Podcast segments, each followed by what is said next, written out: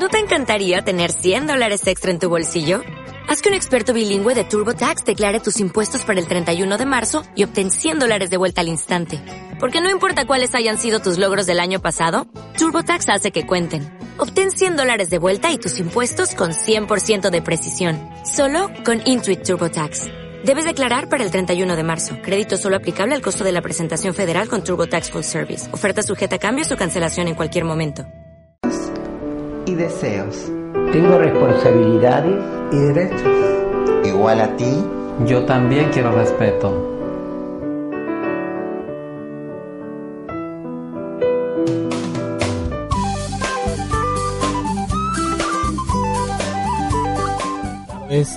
Estamos una vez más aquí en el programa de Igual a Igual, el programa de la Mesa Nacional por la Igualdad. Hoy estoy un poquito atacado de la garganta. Eh, mi nombre es Lisandro Lombardi. Eh, hoy vamos a hablar un poco de todo. Eh, tenemos la finalización de la semana del parto respetado que se estuvo conmemorando, que se inició el día lunes. vamos a estar hablando con Mariana Pizarro en un ratito sobre este, este tema que es tan polémico y que pone a discusión los derechos sexuales y reproductivos de las mujeres. También en el día de mañana vamos a estar celebrando y conmemorando el Día de África en conmemoración de la fundación de la Organización de Unidad Africana, que fuera eh, uno de los instrumentos de resistencia de Nelson Mandela. Vamos a hablar también, eh, retomar un tema que nos pidió la audiencia, eh, que, me pidieron en esta semana que lo retomemos. Vamos a sacar una entrevista desde Buenos Aires. Ah, vamos a estar hablando con eh, eh, por el tema de familias diversas. Eh, vamos a hablar con Flavia Masencio, quien nos va a comentar su historia y un poco lo que se estuvo debatiendo en el transcurso de la semana pasada con respecto a este tema. Esto es de igual a igual, estás por la 95.1 frecuencia municipal. Vamos al primer tema del día de hoy.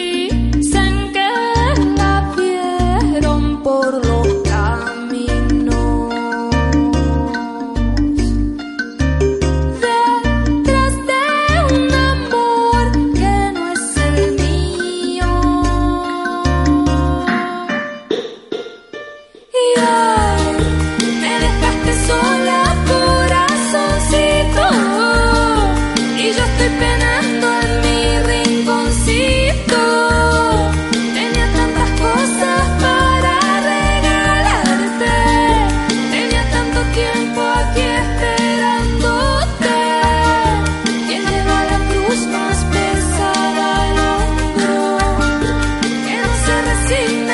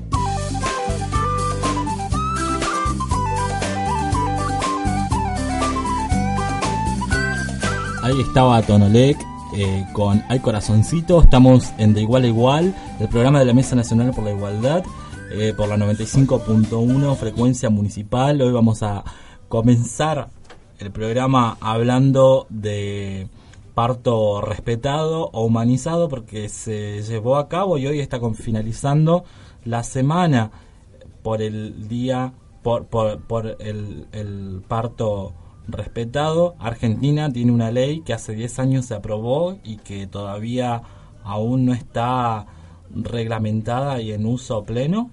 Eh, por tanto, eh, la ley, el, el, la, el lema, perdón, hoy estoy- medio trabado. El lema eh, fue por la urgente disminución de las cesáreas innecesarias.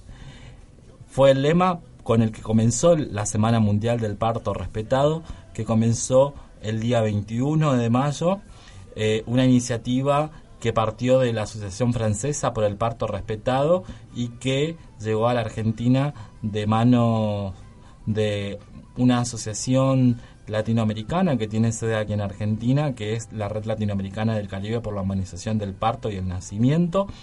Eh, la idea era concientizar, y la idea es concientizar a la población sobre la importancia del parto por vía baja.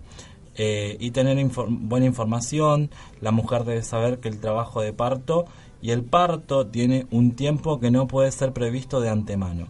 El parto es una experiencia para muchas mujeres que se vuelve una experiencia transformadora. Eh, y es común actualmente eh, hablar continuamente de eh, un exceso de cesáreas en la utilización eh, eh, de los partos. Generalmente es más fácil y, más redituable el costo de- de una cesárea y por tanto se evita. Según la página del Ministerio de Salud, en lo que es el parto respetado, define al parto respetado eh, dice, el término parto respetado o parto humanizado hace referencia a una modalidad de atención del parto caracterizada por el respeto de los derechos de los padres y los niños y niñas en el momento del nacimiento, es decir, en consonancia con las necesidades y deseos de la familia que va a dar a luz. Cuando se habla de parto humanizado, se habla de generar un espacio familiar donde la familia y su bebé, y especialmente la mamá, son los protagonistas y donde el nacimiento se desarrolla de la manera más natural posible. Argentina tiene una ley de parto humanizado que es la 25.929 que promueve que se respete a la familia en sus particularidades, etnia, religión, nacionalidad y que se la acompañe en la toma de decisiones seguras e informadas. A niveles generales, la madre tiene derecho a ser informada sobre las distintas intervenciones médicas que le van a realizar durante el parto y el posparto, a ser considerada como una persona sana de modo que facilite su participación como protagonista de su propio parto, a un parto respetuoso de los tiempos biológicos y psicológicos, que generalmente esto no se respeta porque uno de los principales... Eh, ¿Estamos en contacto? Eh, vamos a hablar acá con una gran referente que la viene peleando bastante por, por el, reconocimiento de esta ley. Eh, estamos en contacto con Mariana Pizarro. Mariana, ¿nos escuchás? Hola, sí, te escucho, te escucho, te escucho. Hola, Mariana, ¿cómo estás? Estamos hablando del parto respetado porque hoy está finalizando la Semana Mundial del Parto Respetado y queremos que nos cuente vos como una de las grandes militantes acá en Misiones por, por, por no solamente por esto, eh, les comento a la audiencia que Mariana es miembro del colectivo contra las violencias de género y bueno, te escuchamos. Bueno, eh, mayo es a nivel internacional, es el mes que se dedica específicamente a, que las comunidades entiendan la importancia del parto humanizado. Nosotros tenemos una ley de parto humanizado.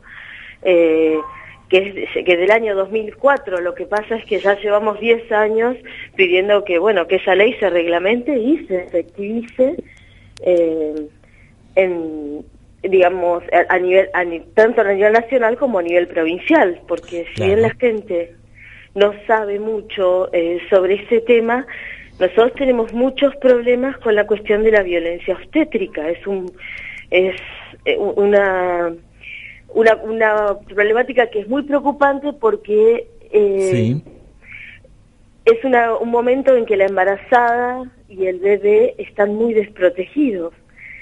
Y, y nosotros tenemos una alta tasa de mortalidad infantil, eh, digamos, en, en, en, el nacimiento y nacimiento y de las madres también.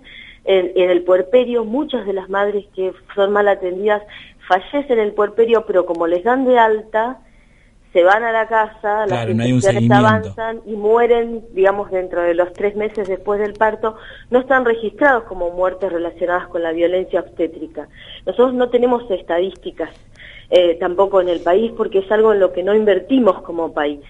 Y es muy importante invertir en las estadísticas. Emisiones tiene eh, problemas alarmantes y tiene índices de los más altos vinculados a la violencia obstétrica y en lugares específicos como Jardín América, por ejemplo.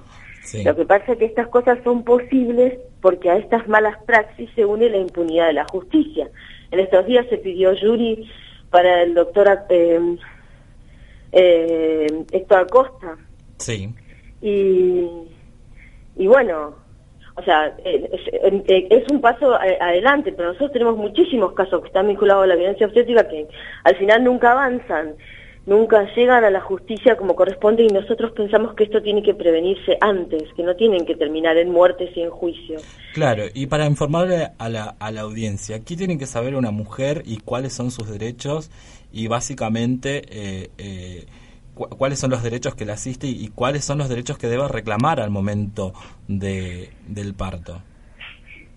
Mira, es muy importante que las mujeres eh, conozcan la ley, que conozcan las 16 recomendaciones de la Organización Mundial de la Salud para los partos, porque son recomendaciones muy fáciles y que son desde el año 86, lo cual muestra que esta lucha contra la violencia obstétrica lleva muchos años.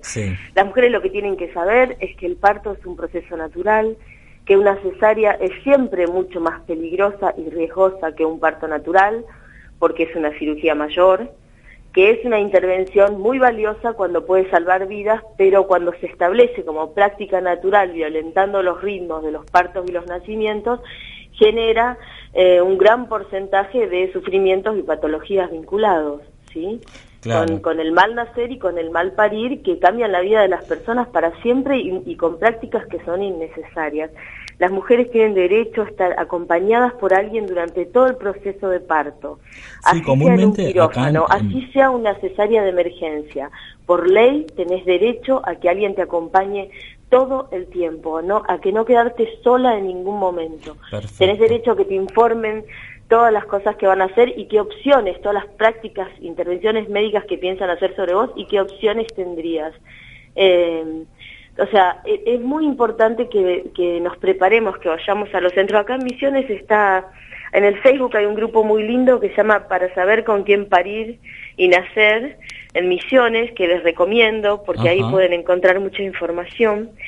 Eh, y, y, aparte hay que pensar claramente que, que, que en ese proceso de, del parto los que son los protagonistas son la madre y el niño. O sea, la que va a parir es la madre, el que van a hacer es el niño. No es un hecho médico, es un hecho natural. Y cuando se respetan sus ritmos y se deja que ese parto se desenvuelva naturalmente, eh, es muy difícil que haya complicaciones en los partos. Y eso está aprobado en los países donde sí hay estadísticas. Entonces, por ejemplo, si ponían dulas, que son mujeres que acompañan, a la, a, la parturienta y a la familia también en el, en el, en el pre, en el parto y en el posparto. Claro. Bajaban muchísimo los niveles de intervenciones. O sea, los partos se desarrollaban naturalmente.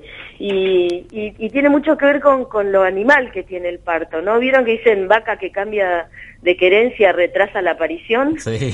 Bueno, así es. Todos saben que, pues, si por ejemplo, si un animal está pariendo y aparecen extraños y lo asustan y lo intimidan, se detiene el proceso del parto. Es un mecanismo de defensa biológico del cuerpo. Claro, que es la protección del... claro, es una forma de protegerse. Entonces, cuando la mujer se ve avasallada, asustada, ninguneada, como acá, por ejemplo, que estás en trabajo de parto y tenés sed y pedís agua y no te quieren dar agua te hacen chupar una gasita o un pedazo de hielo, lo cual además de deshidratarte es tremendamente humillante, porque vos estás haciendo un esfuerzo enorme como es parir, que es un gran trabajo, y te niegan el agua.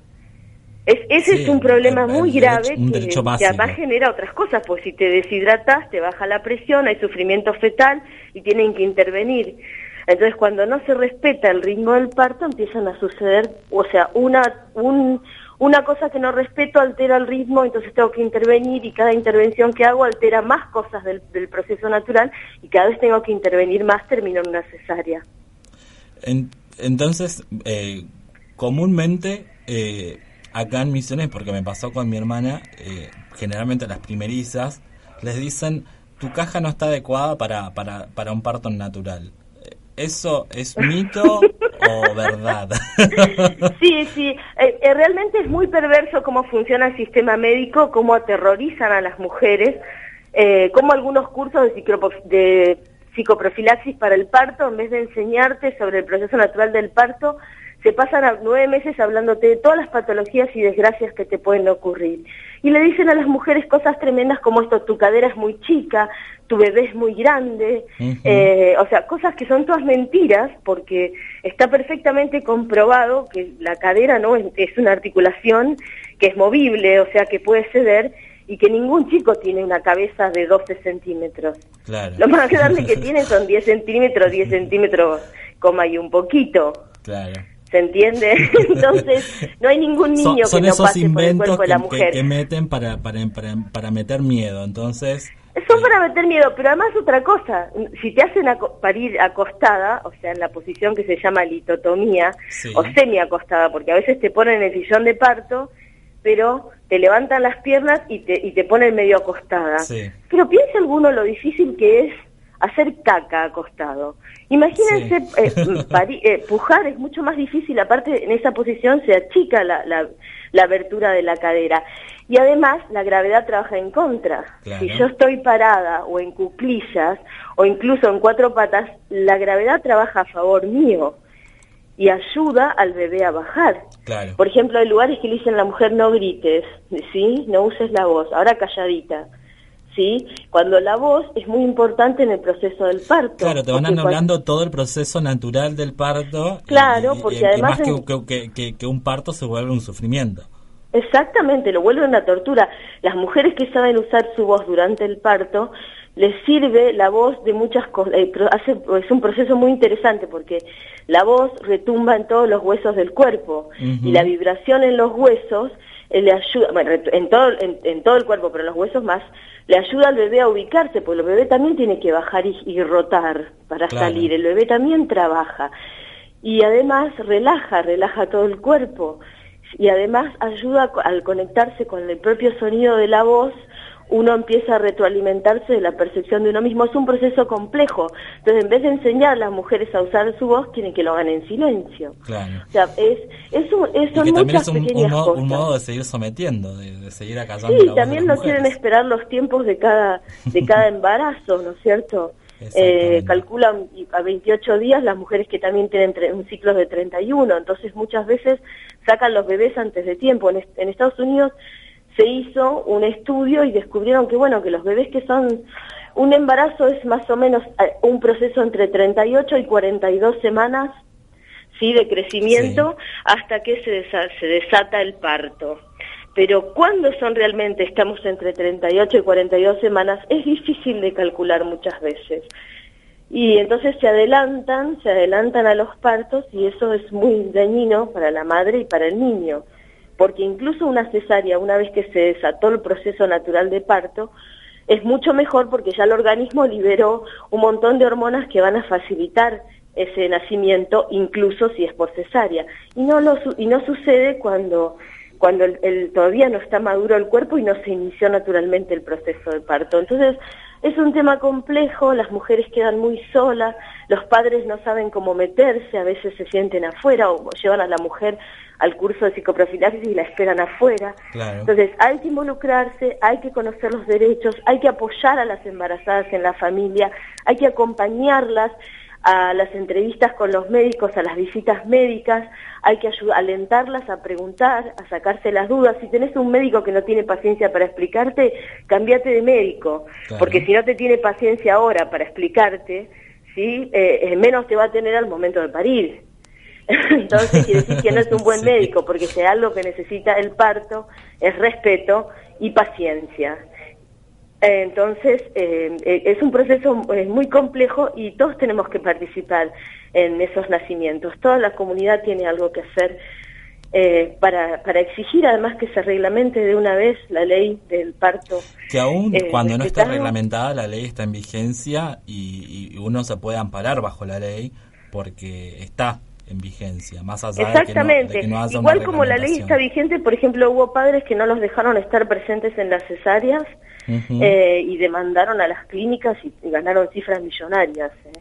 O sea que no quiere decir que porque la ley, o sea, la ley no está reglamentada, pero es una ley hace 10 años. Lo que pasa es que si no la reglamentan, vamos a seguir favoreciendo un sistema que eh, es un sí, negocio. Y, prácticas médicas que, que son pagas, que, que, que son beneficiosas para quien las hace y, que, que, termina redituando eh, monetariamente, porque también recordemos que una cesárea no es que, lo hace gratuitamente. El, no, no, aparte se trafica con la vida, lo que pasa es que además una cesárea es algo que a vos te permite programar muchas en un día y hacer varias. Si vos tenés que esperar los tiempos de los partos naturales, estás hablando de muchas más horas, quizás a veces, y de otros tiempos donde en realidad no sabés, con la programada vos sabés exactamente a qué hora haces cada intervención. Entonces para los médicos es muy cómodo. Y, y lo mismo otras intervenciones que hacen como la episiotomía, ¿no? Absolutamente innecesaria, pero la hacen porque es más fácil para ellos manipular. Y, y otras maniobras que todavía también siguen haciendo y no se deberían hacer. Es, muy complejo el tema, por eso es importante nunca dejar sola a la embarazada, ni en el proceso, ni en las visitas al médico, preguntar, informarse y seguir exigiendo como ciudadanos que se que de una vez por todas se reglamente y se efectivice esa ley que va a salvar tantas vidas. Nosotros tenemos muchos casos de muertes, algunas conocemos el nombre como Jazmín Malvieri o Marina uh ¿sí? como Narcisa, que falleció hace poco, madre de siete hijos. Eh, tenemos casos de Benjamín, Ramón, son tantos. Eh, es interesante, interesante conocer los nombres porque también nos permite conocer los contextos y cómo uno también se una se puede ir em, empoderando mm, bajo no solamente este tipo de leyes, sino saber cuáles son los derechos básicos fundamentales a la hora de la atención médica, por ejemplo, ¿no? Sí, sí, y hay cosas que hay que tenerlas muy claras y hay que discutirlas muy bien con el obstetra que uno elige. Y cuando empieza el trabajo de parto, no vayan solas, no, no acepten quedarse solas nunca, siempre que tengan quien las acompañe y esté ahí, eh, que les informen de lo que van a hacer, que les dejen elegir la posición en la que quieren estar, que les permitan tomar agua, que les expliquen lo que van a hacer y que les expliquen las opciones que tienen. Es muy importante que todos tomemos, tomemos cuenta de esto porque estoy segura que si muchas de las mujeres que hoy están muertas hubieran tenido a alguien al lado que la supiera defender durante todo el procedimiento, eh, quizás, eh, quizás hoy estarían con nosotros. Lo mismo que, que los niños, pues, muchos bebés se mueren en partos mal hechos. Y acá hay muchos problemas y la justicia no ha avanzado en esas causas. Y es tan sospechoso cuando durante tantos años la justicia no puede avanzar en el mismo tipo de causas y donde muchas veces están los mismos profesionales involucrados. Así que es muy grave la situación del parto humanizado en nuestra provincia y nosotros tenemos, no sé, Paula Pisac, Alicia Monzón, eh, muchas, muchas de las madres que están luchando por, por, la, por la justicia y porque se acabe, se acabe esta práctica que cuesta tantas vidas. Que prácticamente es violencia, violencia física, violencia Sí, sí, además eh, que marca para siempre, porque la forma de parir y de nacer marca a la madre, al hijo y al vínculo entre ambos para siempre. Y es muy importante la manera en que se recibe en el mundo a cada ser humano. ¿sí? Es, el, es donde, donde el otro aprende el lugar que tiene de respeto en el grupo. Entonces hay prácticas innecesarias ¿sí? que se hacen también al bebé cuando nace, que son violentas, donde nadie le habla, donde nadie le explica, que son tremendamente deshumanizadas y que son absolutamente innecesarias y no ocurren cuando se trabaja desde la conciencia de lo que es respetar el parto y el bebé que nace. Claro. Muchísimas gracias Mariana por desasnarnos, por llevar un, eh, bastante información que, que, después la, las personas, la gente en la calle cuando a veces me cruzo agradece porque son cosas que no las saben, cosas que, que, que tienen que ser parte de la práctica diaria de todos y de todas y básicamente en lo que respecta a los derechos sexuales y reproductivos de las mujeres como otros derechos también, pero básicamente estos que son los más negados eh, eh, por la hipocresía que a veces eh, existe y por, por, por el, los grandes negocios, los grandes negocios y, por no largar el poder. a veces alienan a, las personas y, las dejan a la buena de Dios, como diría sí, Igualmente estas leyes, igual que muchas otras leyes que se han conseguido en los últimos años, deberían formar parte de las currículas en las escuelas. Totalmente. De diferentes maneras, pero ya es tiempo de incorporarlas, pues no hay manera que los ciudadanos puedan ni, ni, ni ejercer, sus, sus derechos y sus deberes si no los conocen.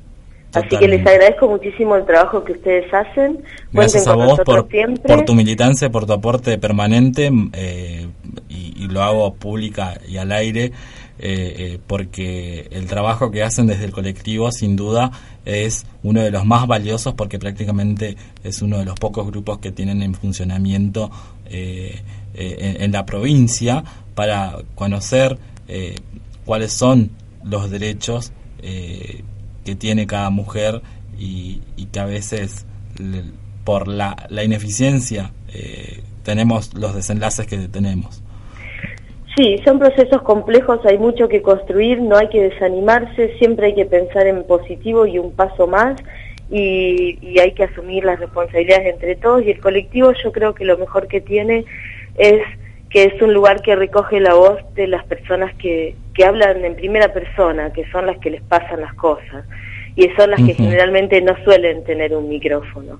Entonces, para nosotros, nosotros valoramos mucho el colectivo porque es donde donde nosotras aprendemos junto con la gente cómo funcionan las leyes, los juzgados, los hospitales, cómo es eh, eh, lo que nosotros llamamos violencias y eso también nos ayuda mucho a poder luchar, ¿no? A poder saber qué es lo que qué es lo que hay que hacer y qué es lo que realmente plantean las personas que padecen, las víctimas. Así que bueno, les agradecemos mucho este espacio. Muchas gracias, Mariana. Muchas gracias. Un abrazo. Un abrazo. Chau, chau. Ahí estábamos eh, hablando con Mariana Pizarro del colectivo de acción contra las violencias. Estábamos hablando de parto respetado, parto humanizado. Vamos a una breve tanda musical y continuamos para hablar sobre el Día de África.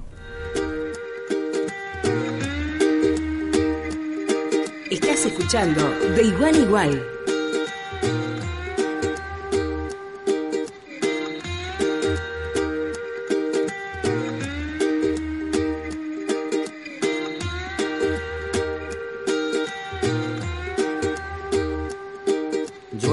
con cocodrilos, me he balanceado sobre un hilo, cargando más de 500 kilos. Le he dado la vuelta al mundo en menos de un segundo. He cruzado 100 laberintos y nunca me confundo. Respiro dentro y fuera del agua como las focas. Soy a prueba de fuego, agarro balas con la boca. Mi creatividad vuela como los aviones. Puedo construir un cerebro sin leer las instrucciones. Hablo todos los idiomas de todos los abecedarios. Tengo más vocabulario que cualquier diccionario. Tengo vista de águila, olfato de perro, puedo caminar descalzo sobre clavos de hierro, soy inmune a la muerte.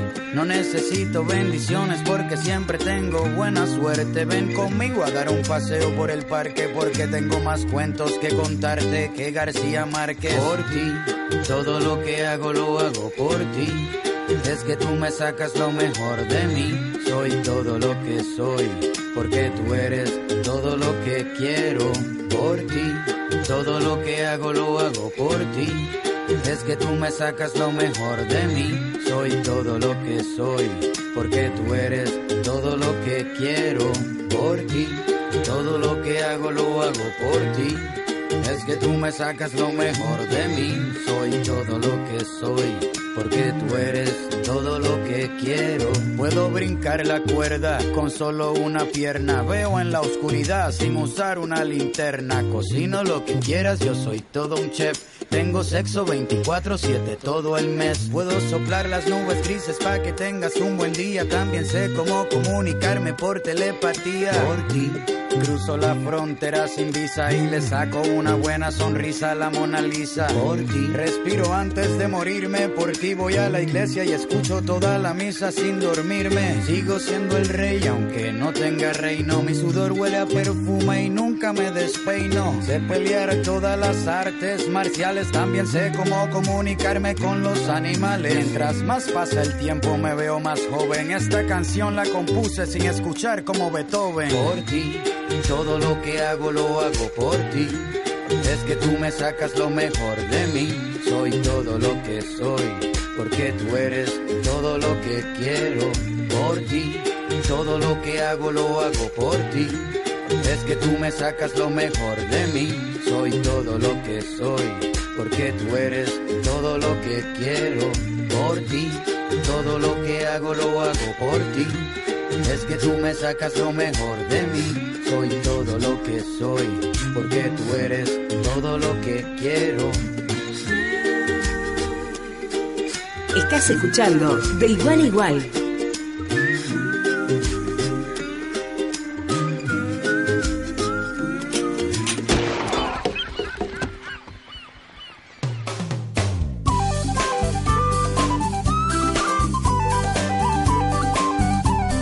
Seguimos por de igual a igual por la 95.1, frecuencia municipal.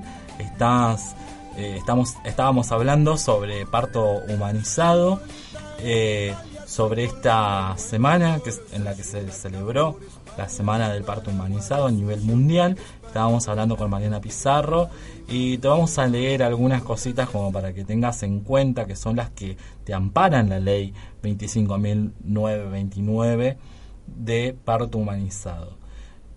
Los derechos de la madre, a ser informada sobre las distintas intervenciones médicas que puedan tener lugar durante el parto y el posparto. a ser considerada una, una persona sana, de modo que facilite su participación como protagonista de su propio parto, a un parto respetuoso de los tiempos biológicos y psicológicos, evitando prácticas invasivas y suministro de medicación que no estén justificadas. A ser informada sobre la evolución de su parto, el estado de su hijo y en general que se le haga partícipe de las diferentes actuaciones de los profesionales, a no ser sometida a ningún examen o intervención cuyo propósito sea de investigación, a elegir quién la va a acompañar, y esto es muy importante que lo sepas, quién te va a acompañar durante el trabajo de parto, durante el parto y el posparto.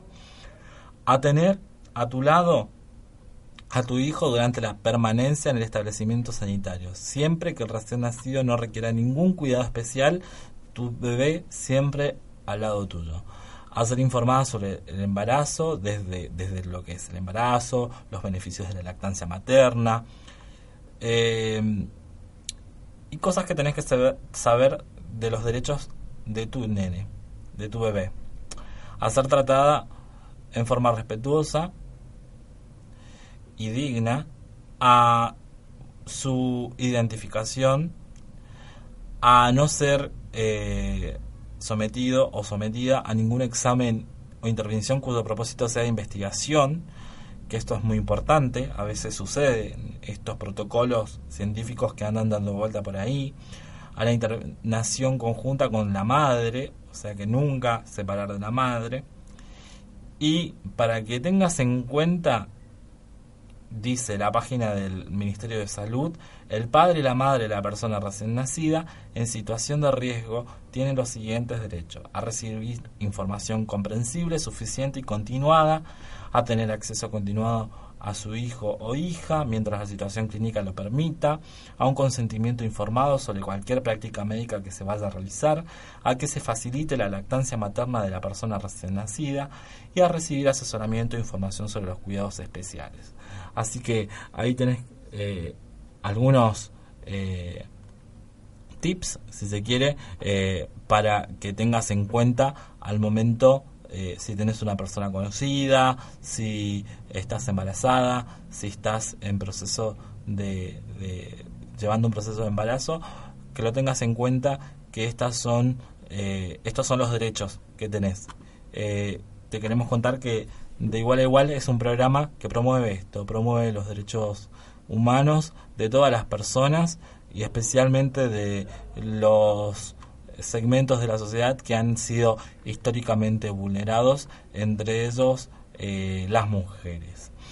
Bueno, vamos a hacer una vuelta de página y vamos a hablar sobre eh, una fecha importante. Vos me vas a decir que tenemos que ver con África, mucho, porque durante el 25 de mayo de 1810 y todas las los hechos que celebramos por estas épocas eh, tienen su correlato en una contemporaneidad muchísimo más reciente para nosotros y que es importante resaltar porque América Latina y fundamentalmente Argentina ha hermanado sus lazos con África eh, y es importante resaltar esto porque también eh, a los argentinos nos corre sangre africana. El 25 de mayo eh, de 1963 se fundaba la Organización para la Unidad Africana, uno de los instrumentos políticos más importantes mediante eh, los cuales se lograron el reconocimiento, o mejor dicho, se logró una organización de resistencia importante eh, dentro de lo que era la eh, política de apartheid de los países europeos que fueron colonizando África. Uno de sus mentores y de sus creadores fue una persona que el año pasado lo despedimos, Nelson Mandela, quien fue uno de los protagonistas en esta historia. ¿Qué se conmemora? Eh, no solamente vamos al hecho puntual de la conformación, sino que la Unión Africana promovía eh, hermanar los lazos del pueblo africano que por las distintas interactuaciones y las distintas intervenciones que, que tuvo eh, los distintos países colonialistas en las distintas regiones permitieron el desmembramiento y la desunión.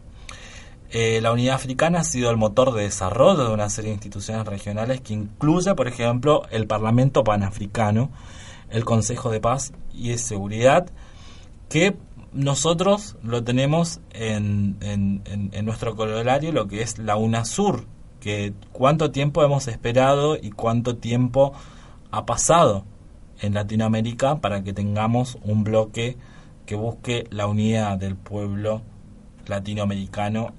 Y también eh, mediante esto eh, se ha logrado generar lazos de real importancia con el pueblo africano.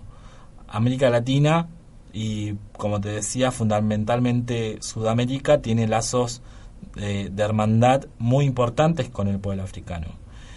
Y también hay que pensar eh, en Nelson Mandela. Nelson Mandela que fue uno de los promotores de esta unidad africana y como pertenecientes de esta pluriculturalidad y esta eh, confluencia eh, de, etnias que somos los argentinos, queremos referirnos a esto porque hoy en Buenos Aires y en varios lugares del país también se conmemoró y se celebró el Día de África con conciertos, con información, eh, hablando sobre eh, eso que creemos que, que, que, no nos hace ni, ni como país, ni como nación, ni como personas, ni como ciudadanos, y sin embargo son parte de la construcción de la identidad.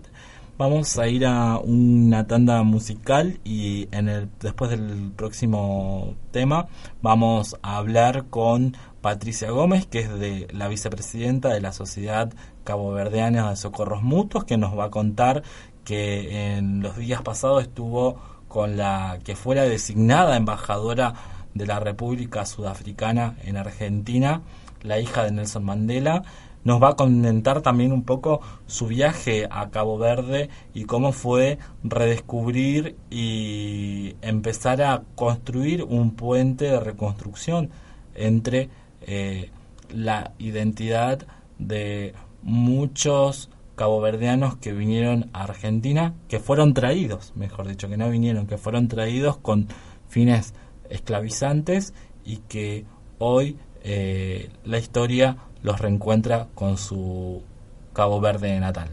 Vamos al tema musical y enseguida volvemos.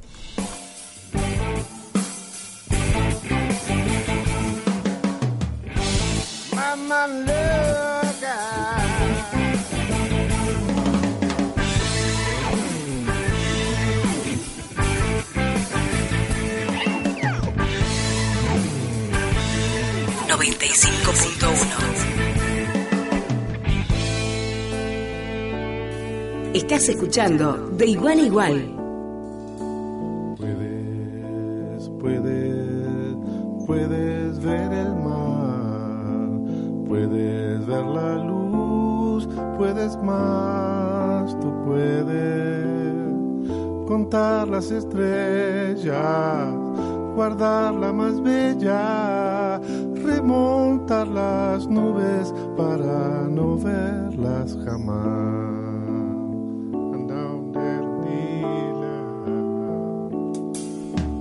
Puedes,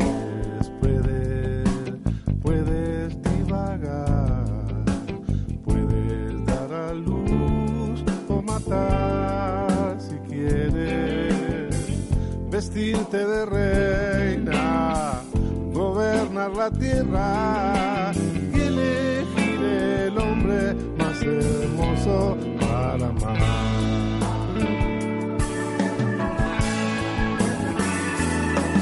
Y si que puedes tú donar la vida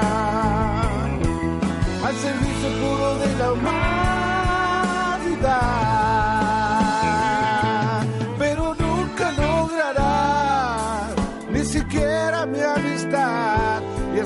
Eso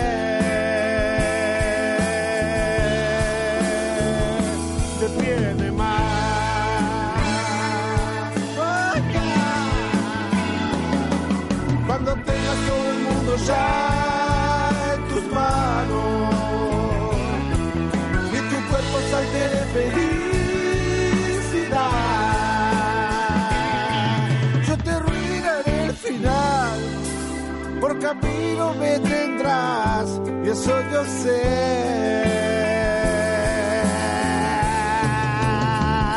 Te va a matar.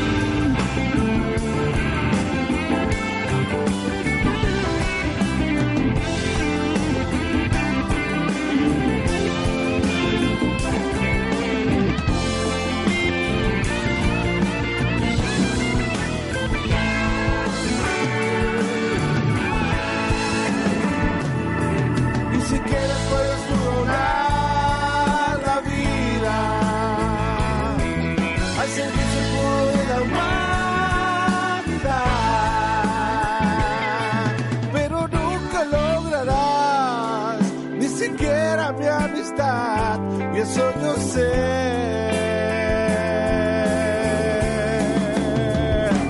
tiene más. Oh, ya, na, na. Cuando tengas todo el mundo ya en tus manos y tu cuerpo sale de felicidad, yo te arruinaré el final por camino eso yo sé.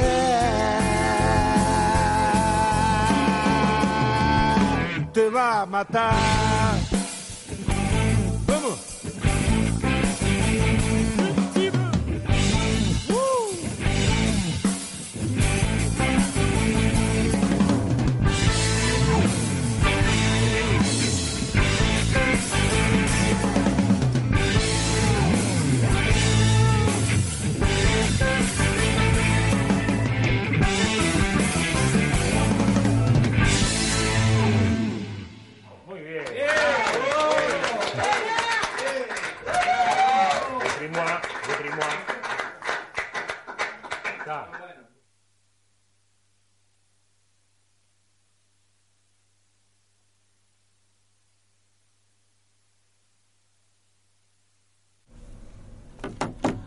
Seguimos por la 95.1 frecuencia municipal con más de igual igual. Estábamos escuchando al negro Rada con este tema que se llama Malísimo. Eh, estábamos hablando de el Día de África. En un momento vamos a tener en contacto a la vicepresidenta de la Sociedad Caboverdiana de Socorros Mutuos, eh, Patricia Gómez. Eh, y te sigo comentando. Eh, en los últimos años, los datos positivos del crecimiento de África eh, dan como resultados que la mortalidad infantil en 16 de los 20 países del África negra se ha reducido a una velocidad inusitada según un informe publicado por eh, el Banco Mundial. Eh, eh, uno de los representantes afirma que la estadística representa una historia de éxito en lo que ha sido la historia política de, de, África Eh, y según estos datos contrastados desde 2005, 12 de los 16 países africanos han experimentado reducciones anuales del 4,4% en lo que respecta a la mortalidad infantil. Eh, en lo que es la construcción política de África, en los últimos años ha entrado en un proceso importante y básicamente eh, surgida desde eh, un montón de, de relaciones que, que, se han sabido concebir a partir de eh, lo que fue la figura de Nelson Mandela, así como también fueron otras figuras como las de Amilcar se me fue el apellido, no importa, pero ahí ya vamos a estar en contacto con Patricia Gómez, eh, quien nos va a comentar un poco más sobre de qué se trata esto del Día de África y cómo nos relaciona eh, en estos lazos de interculturalidad con la Argentina, eh, de qué manera vamos construyendo eh, lazos culturales que nos van hermanando y que van reivindicando históricamente eh, acciones que por años han sido silenciadas. Y en otro aspecto te comento que eh, ahí, estamos en comunicación. Estamos en comunicación con Patricia Gómez, quien es vicepresidenta de la Sociedad Caboverdiana de Socorros Mutuos del DOCSUD. ¿Cómo estás, Patricia? ¿Nos escuchás? Hola, Lisandro. ¿Cómo, ¿Cómo andas, mi amor? ¿Cómo te va, mi amor? Para la, la, la, la, audiencia que no sabe, tenemos un amorío ahí resuelto y ahora No resuelto, no resuelto el Irresuelto, irresuelto, estamos ahí. Igual, yo soy, yo soy el amor afro afro percibido, afro misionero. De, sí, de, un amor a la Argentina. distancia, un poco difícil, pero bueno, la vamos llevando, ¿o no? ¿Cómo estás, querida Patricia? Muy bien, acá en pleno evento, Por eso te llamaba. A, todo, eh, a Nelson Mandela. Sí, eh, el día de mañana, en coincidencia, estamos celebrando el Día de la Revolución de Mayo y el Día Mundial de África. Queríamos que nos comentes, vos como una de las voces oficiales y militantes de, eh, la, de, de, los afrodescendientes en Argentina, qué es el Día Mundial de África y, y hoy qué, cómo se está viviendo eh, este día. Bueno, eh, te comento que, como vos dijiste bien, Lisandro, el día de mañana se celebra el Día Internacional de África uh -huh. en conmemoración de la fundación o de la creación de la Organización de las Naciones Africanas, que digamos es como una especie de ONU, pero sí. de las naciones africanas. Como una que... UNASUR, ¿no? ¿Cómo? Como la UNASUR. Como la UNASUR, pero de los países africanos, Ajá. exactamente. Que es una organización internacional que trabaja para el desarrollo del continente africano, por supuesto y está conformado por sí. representantes de todos los países, claro.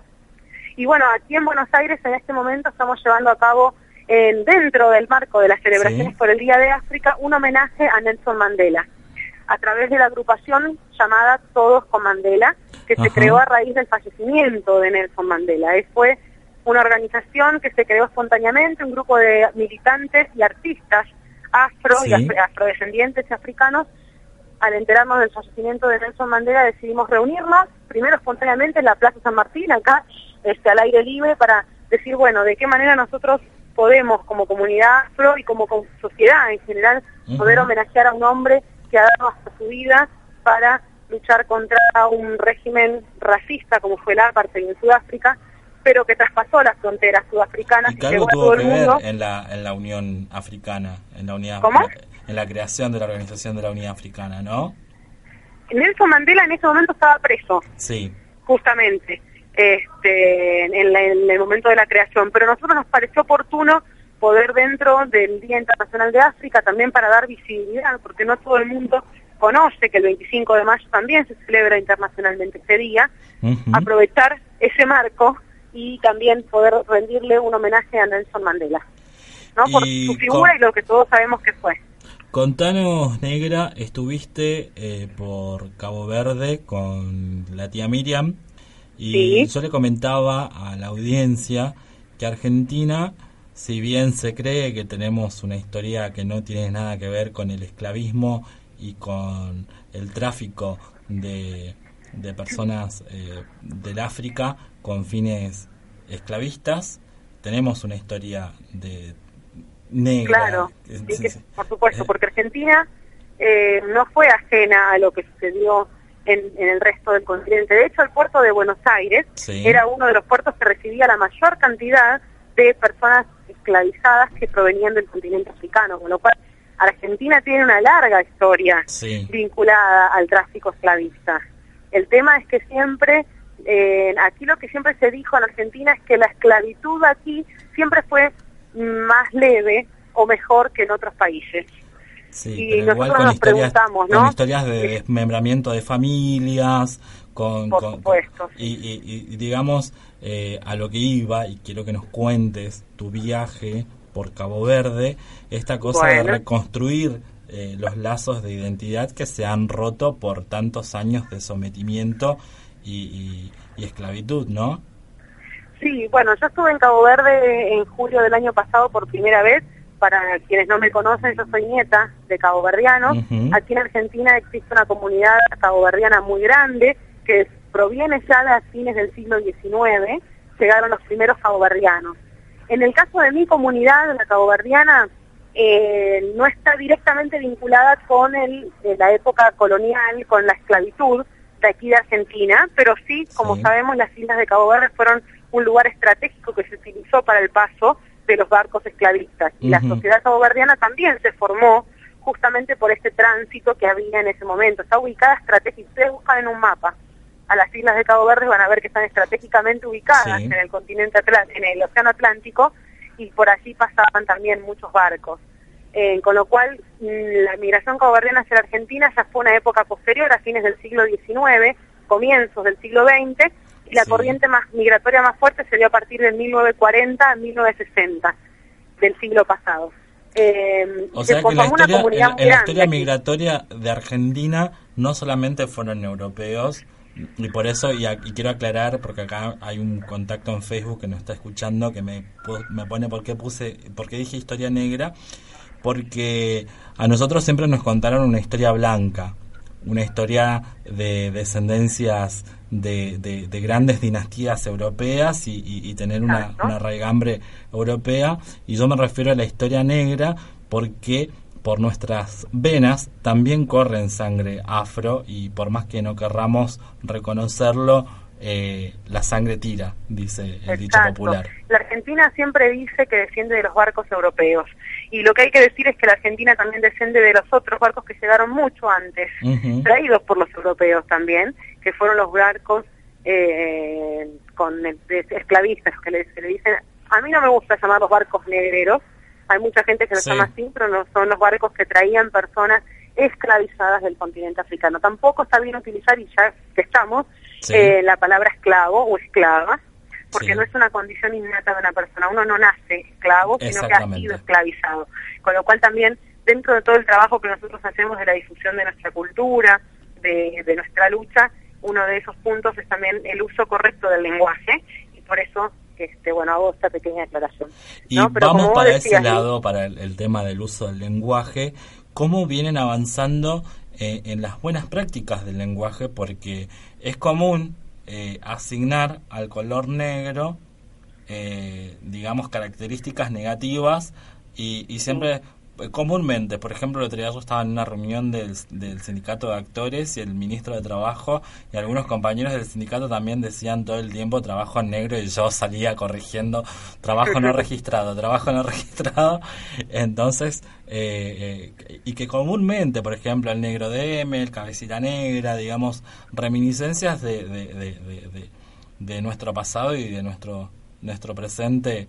eh, discriminatorio que tenemos por por esta cosa de, de diferenciar a lo otro con, eh, eh, con a- como algo negativo como algo eh, feo. Sí, bueno, ese uti- esa utilización de la, de la palabra negro siempre asociada a lo negativo, también tiene una historia que viene de la época colonial, eh, de la época de la esclavitud. Por ejemplo, en el caso de trabajo en negro, viene asociado directamente al trabajo de los negros, que era un trabajo absolutamente no remunerado, partiendo de esa base, por eso se llama esclavitud, sin ningún tipo de derechos, trabajo sin, en condiciones paupérrimas, donde la gente perdía la vida en esos lugares de trabajo, y por eso se asocia el trabajo en negro por eso se le dice al trabajo en negro, trabajo en negro que viene del trabajo de los negros, que es este trabajo sin ningún tipo de derechos. Pero nosotros no, hay mucha gente que dice, bueno, pero es, es correcto el uso, no, no es correcto, porque nosotros no estamos a favor de la utilización de la palabra negro para con, connotaciones negativas. Por ejemplo, también en un país como Argentina, que es muy difícil, donde la utilización de la palabra negro también está ya casi arraigada en la idiosincrasia argentina, para, por ejemplo, los noticieros lo podemos ver todos los días, todo el día, Boca tuvo un día negro, el dólar negro, bueno, está a la orden del día todo el tiempo, con lo cual nosotros desde nuestro trabajo también hacemos un llamado a la conciencia de comenzar a utilizar las palabras correctamente, porque todas las, todo el uso o costumbre tiene un origen.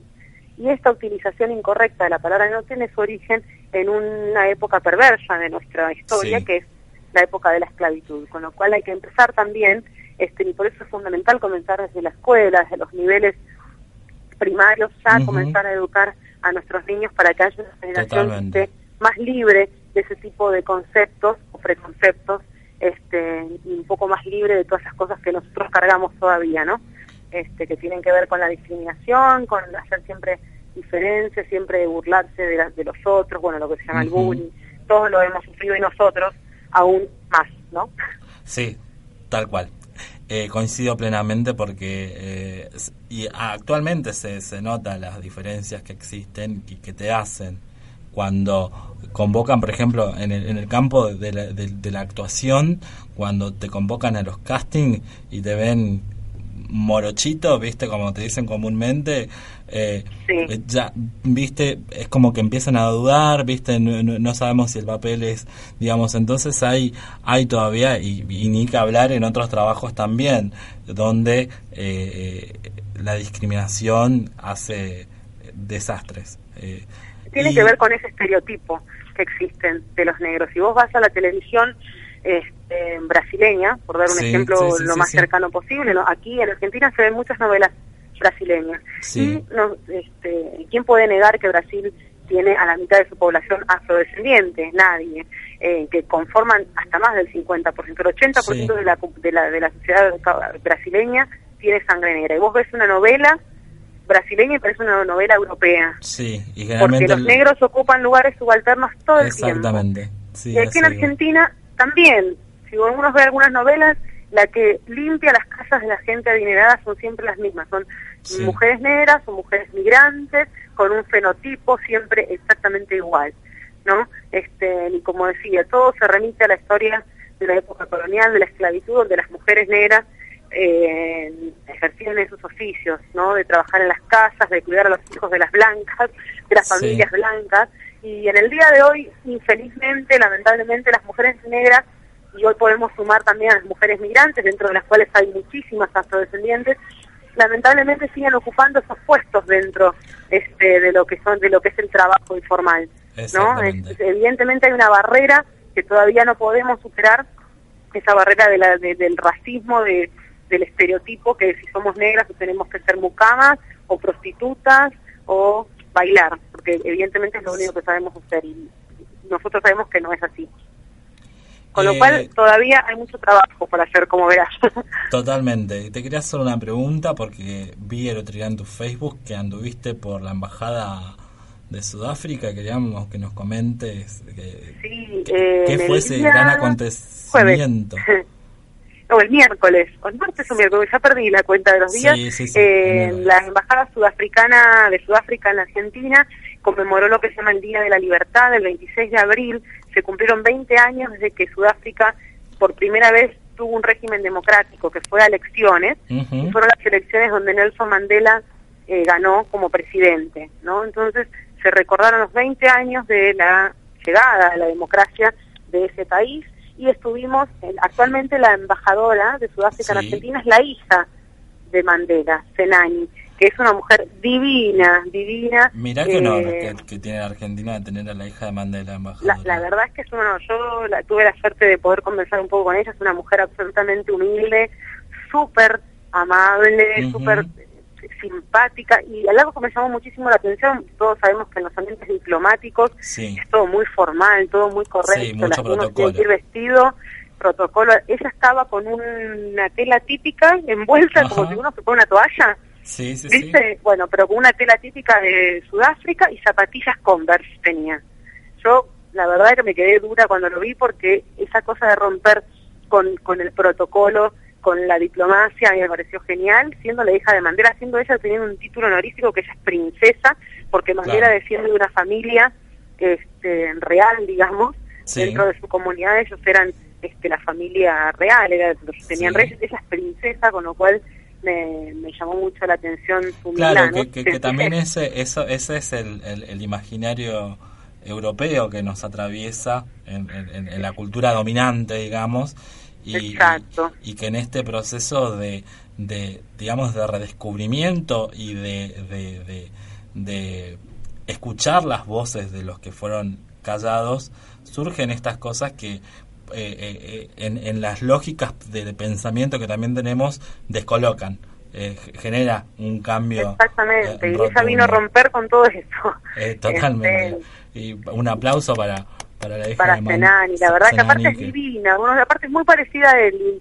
En, en, ese día, bueno, ella le hizo un discurso y obviamente no pudo contener las lágrimas, se quebró totalmente al recordar a su padre, que fue el primer presidente, primero negro, después este, en lo que es la era democrática de Sudáfrica, una democracia súper joven que tiene apenas este, 20 años después este, de llegar a una negociación de parte de Nelson Mandela, junto con el que era el presidente del régimen del apartheid, eh, con el cual también compartió el premio Nobel de la Paz, injustamente, a mi entender, pero bueno, fue una negociación muy dura que Nelson Mandela tuvo que hacer para que eh, Sudáfrica no se sumerja en una guerra civil, porque estuvo a punto de estar en una guerra civil, Sudáfrica. Hubieran sido consecuencias terribles si eso sucedía, con lo cual por eso Mandela obtiene después luego este el reconocimiento, porque logró conciliar dos sociedades totalmente diferentes que compartían un mismo territorio, que estaban a punto de entrar en una guerra civil, con lo cual más mérito todavía. Y vamos a hacer un pequeño balance también en este marco de, de, festejo, si se quiere, eh, de, un hecho histórico que fue realmente eh, eh, ha marcado en la historia de África, como fue la creación de la Unión Africana. Para los descendientes de africanos que vivimos en Argentina, ¿Cuáles fueron los grandes logros que hemos tenido a pesar de que aún nos falta mucho por cambiar y revertir situaciones eh, de discriminación recurrente? Exacto, como vos decís, eh, lamentablemente en Argentina todavía en comparación con otros países del continente americano, en lo que es reconocimiento de derechos de la comunidad afro, todavía estamos un poco atrás, digamos.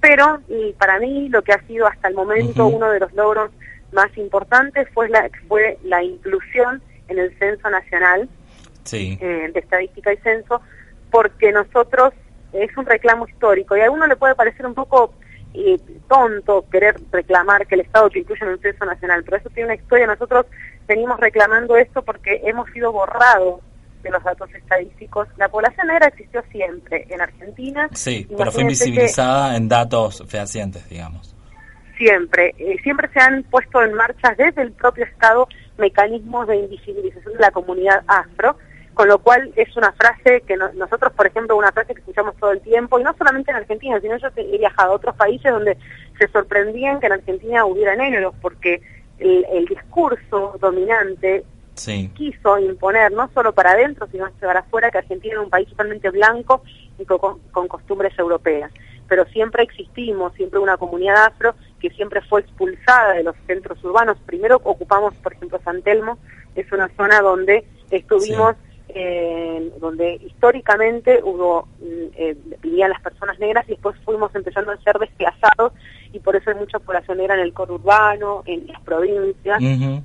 Este, con lo cual para nosotros que el Estado por lo menos dé una señal de que le interesa empezar a ver si existe población negra es un avance, pero que no fue un avance que surgió de un día para el otro, sino que es una, un, reclamo de las, que las organizaciones vienen dando desde hace muchísimos años. Con lo cual, eh, eh, porque si el Estado dice que vos no existís, no te reconoce derechos. Exactamente. Por eso es tan importante estar en un censo nacional, saber cuántos somos y ser destinatarios de políticas públicas específicas que puedan resolver los problemas específicos que tiene nuestra comunidad, que tienen que ver con la vivienda, con el trabajo, con la educación, sobre todas las cosas, el acceso a la educación. Tenemos muchos jóvenes que todavía no tienen la posibilidad de, acceder a, una educación de calidad. Son muchas las cosas que tenemos, que, seguir trabajando para poder avanzar a, la igualdad plena de derechos. Exactamente, exactamente mañana va a ser un motivo de, y ahora también es un motivo de, de, celebrar, de festejar, de pensar, repensarnos y reflexionar eh, sobre lo que hemos conseguido y sobre también lo que todavía nos falta muchísimo. Sí, yo creo que, que como vos decís, Lee, es un momento para celebrar, pero también para reflexionar, porque creo que el desafío más grande que tenemos por delante, sobre todos los jóvenes afrodescendientes, es la cuestión de la identidad.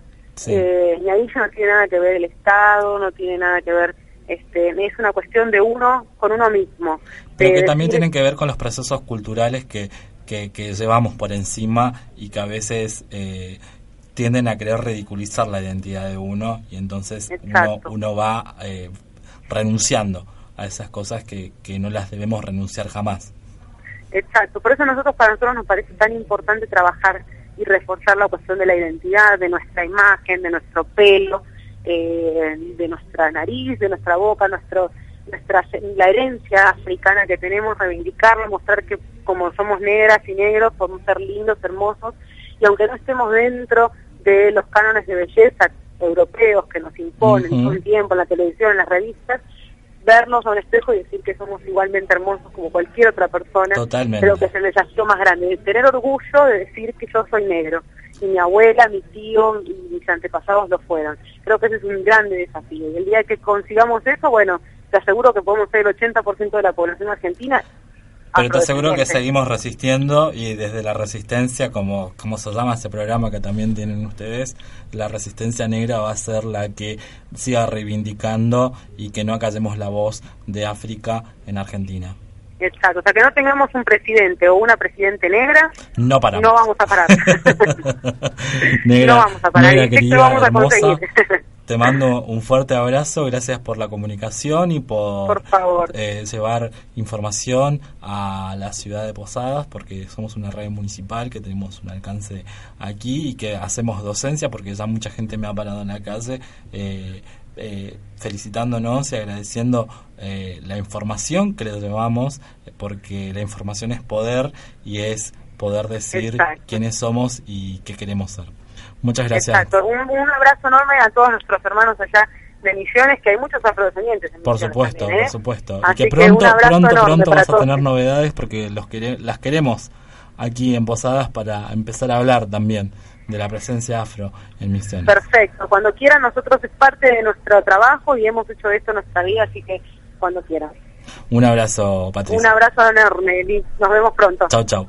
Ahí estábamos con Patricia Gómez, eh, vicepresidenta de la Sociedad de eh, Cabo Verdeana de Socorros Mutuos del DOCSUD, eh, hablando sobre el Día de África y este homenaje a Nelson Mandela. Vamos a la pauta musical y volvemos con más de igual igual.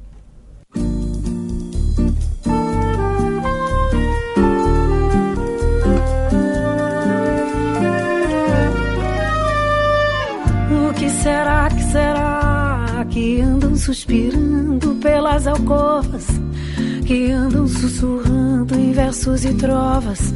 Que andam combinando no breu das tocas? Que anda nas cabeças, anda nas bocas?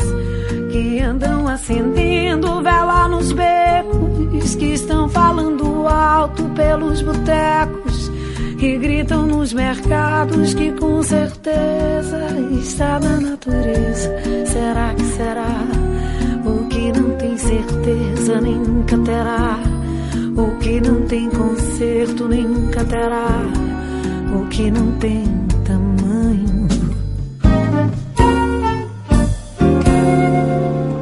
O que será, que será? Que viven las ideas de los amantes que cantan los poetas más delirantes, que juran los profetas embriagados, que están las romerías de mutilados, que están las fantasías más infelices. No sueñan de mañana las meretrices. No piensan los bandidos, los desvalidos. En todos los sentidos será y será que no tiene decencia ni nunca tendrá. Que no tiene censura ni nunca tendrá. Que no tiene sentido. o que será, que será que todos os avisos não vão evitar? Porque todos os risos vão desafiar. Porque todos os sinos irão repicar. E todos os hinos irão consagrar. E todos os meninos vão desembestar. E todos os destinos irão se encontrar. E mesmo o Padre Eterno que nunca foi lá. Al ver aquel infierno lo bendecirá. Que no tiene gobierno ni nunca tendrá. Que no tiene vergüenza ni nunca tendrá. Lo que no tiene juicio.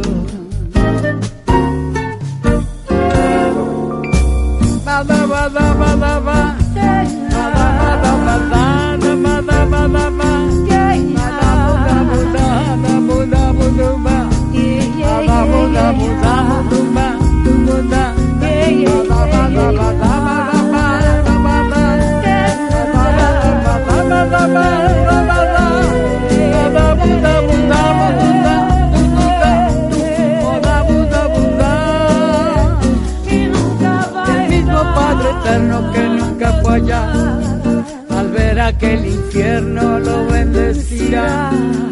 Tiene gobierno ni nunca tendrá. Que no tiene vergüenza ni nunca tendrá. Lo que no tiene juicio. Que não tem juízo, juízo. Lo que no tiene juicio. O que não tem juízo, governo. Lo que no tiene juicio.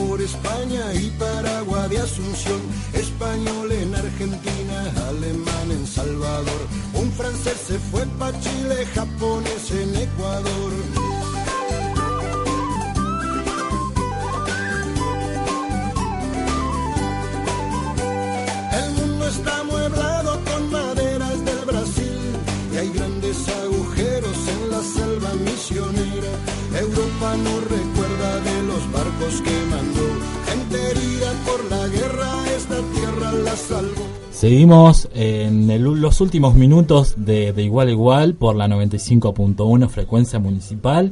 Estuvimos hablando sobre el Día de África que se celebra mañana, 25 de mayo, al igual que el Día de la Revolución de Mayo. Dos hechos importantes de dos naciones que están hermanadas en la historia y que por muchísimos años intentaron acallar la identidad afroargentina y hoy, gracias al logro del trabajo de muchas organizaciones de afrodescendientes en Argentina, hablamos y decimos aquí estamos. Y ya me está tocando hacer el pase a los chicos de... Frecuencia nocturna. Ah, que ¿cómo andan chicos? Todo bien, a dudo te lo dije. Viste, sí, yo, yo tenía así preparado. es, es- es el dote de la actuación. y bueno, y hablábamos un poco de cómo nos atraviesa la discriminación racial en la historia argentina por más de 50 años y un poquito más también. eh, tuvimos la idea de que somos un país netamente europeo, de una descendencia puramente blanca y donde cuando vemos a veces una persona negra o afrodescendiente, eh, preguntamos eh, sobre su nacionalidad, descartando de que esa persona pueda ser argentina.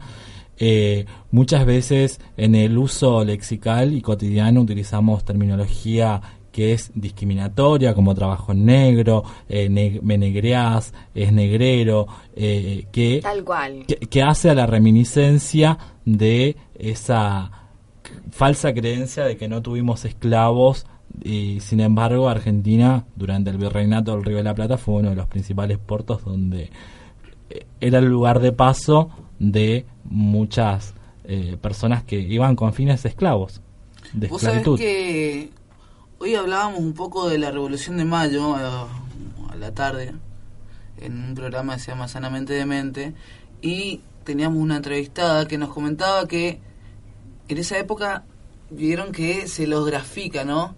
Eh, a las damas eh, con paraguas y demás, en realidad sombrillas. Eh, en realidad no eran sombrillas, eran una especie de, no sé cómo decirlo, pantalla, porque justamente era para que no, no tomen mucho sol, digamos, no se bronceen, porque justamente los negros estaban vistos como los esclavos, inclusive la gente, de la, las personas de la alta sociedad, en ese momento, que en ese momento habrán sido 50 familias.